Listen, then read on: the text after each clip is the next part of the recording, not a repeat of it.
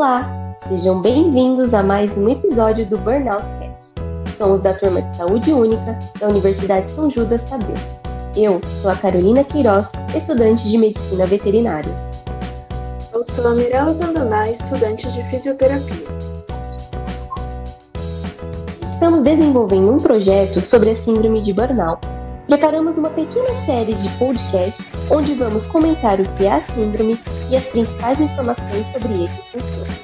No episódio passado, falamos como se desviar da síndrome e algumas iniciativas que podem ser tomadas para driblar esse mal.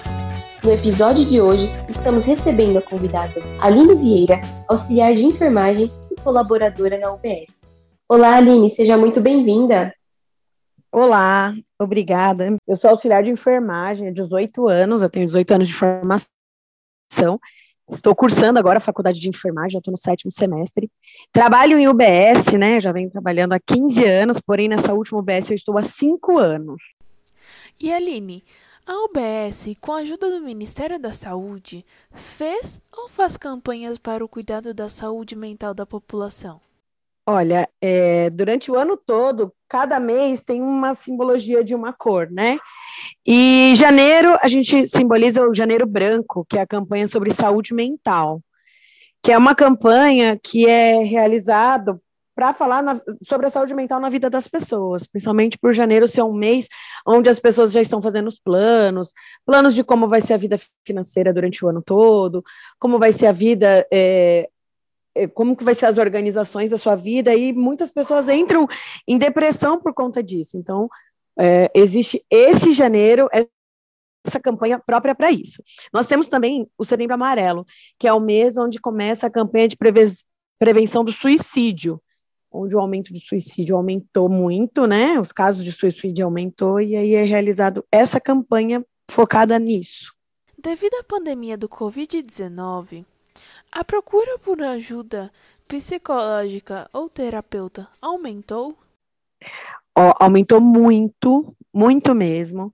É, tanto de pessoas que nunca tiveram nada vêm até a gente pedindo socorro, pedindo ajuda, porque não estão sabendo lidar com, com o problema da pandemia, problemas financeiros, porque muita gente ficou desempregada, é, problemas de estar tá vendo o Covid chegando perto das famílias e não estar tá sabendo como lidar com isso, é, de estar tá ficando muito isolada, aumentou demais. E também o aumento que a gente percebeu foi das pessoas que, que já são doentes, já têm algum tipo de transtorno, que já têm algum tipo de problema psicológico, psiquiátrico, e vem até nós pedindo para pedindo mais socorro, pedindo para aumentar algum tipo de medicação, pedindo para trocar algum remédio porque o que está tomando não está fazendo efeito. Então, nós percebemos que essa pandemia é, prejudicou mais as pessoas que estavam doentes e a quantidade de pessoa que, que, que vem pedindo socorro que não tinha nada também foi bastante. Então, eu acho que sim, aumentou muito. Muitos não têm conhecimento, mas o tratamento para problemas relacionados a transtornos mentais é oferecido de forma gratuita por meio do SUS. Basta procurar uma unidade básica de saúde, mais conhecida como UBS, que é responsável pelo primeiro atendimento, e então o caso é encaminhado aos centros especializados.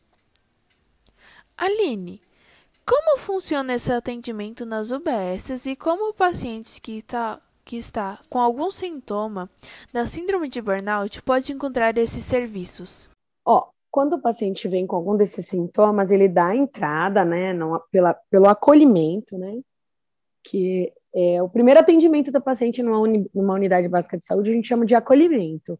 E aí ele vai ser atendido pela equipe de enfermagem, ela vai passar com os auxiliares, vai verificar os sinais vitais, vai é, ouvir a queixa do paciente, e logo em seguida a gente encaminha para o médico do plantão, que é o, o médico que vai estar lá para poder acolher esse paciente. Dependendo do caso do paciente, se ele for da nossa região, é, a gente vai encaminhar ele para os nossos CAPs. Nós temos os CAPs, né? Ao, é, o, o, CAPs da nossa referência, né? Se ele for de algum de uma outra região, nós vamos encaminhar ele para o BS dele de referência e que vai dar em, é, o início ao tratamento lá. Mas nem todos os casos de pacientes que vêm com queixa de saúde mental, que ele dá entrada na UBS, ele vai ser encaminhado para o CAPS. É, tem paciente que fica com a gente mesmo. A gente tem, dentro da OBS, a gente tem o, o que é o Núcleo Ampliado de Saúde da Família, que é uma equipe que é alocada dentro da OBS, que, que é composta de psiquiatra, psicólogo, tem a terapeuta ocupacional, é uma equipe bem grande que nós iremos dar é, início ao tratamento do paciente através dessa equipe. Vai ser mandado o caso desse paciente para a equipe dele de referência, vai ter uma reunião relacionada só a esse paciente, onde vai ser conversado sobre o caso e eles vão ver qual a medida própria para ser dada para ser dado andamento para o tratamento dele.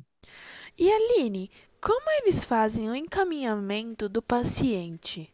Dependendo do caso, é encaminhado para o CAPS, e aí lá ele vai dar andamento. E quando fica com a gente, vai ser agendada uma consulta com o NAS, ou, com, ou só com a psiquiatra, mas é uma consulta compartilhada com o médico da família, ou com a enfermeira, né? Ou com o psicólogo, mas sempre vai ter é, mais de uma pessoa para participar dessa reunião. E também a gente pode encaminhar para os grupos que existem nas, na, nas UBSs, né? Porque existem vários grupos. Os grupos de caminhada, existem grupos de danças, existe grupo de yoga, ou também terapia comunitária, tudo para ajudar a, a, esse tipo de a esse paciente com esse tipo de transtorno que ele está passando, com esse tipo de problema que ele está passando.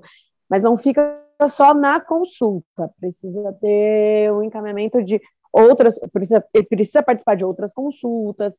Nem sempre ele vai começar com medicação, mas também tem paciente que chega para a gente que necessita é, iniciar um, um, tratamento medicamentoso, e aí a gente vai avaliando em cada consulta. Vai ter também agora, com a pandemia, está é, tá um pouquinho mais restrito, né? Então, existe as teleconsultas, o médico vai ligar, a enfermeira liga, a psiquiatra, o psicólogo, a terapeuta ocupacional, todo mundo vai estar tá ligando, tem a, a, o, o, período certo para estar tá ligar e ver como está a evolução desse paciente, se ele está indo bem ou não. Bom, Aline, muito obrigado pela sua participação, pela sua colaboração. Foi muito interessante saber, né, que a UBS, o Sistema Nacional de Saúde, aí o SUS, ele oferece essas outras alternativas de terapia e é bom porque a gente passa adiante, porque muita gente às vezes não, não vai atrás porque não conhece, né?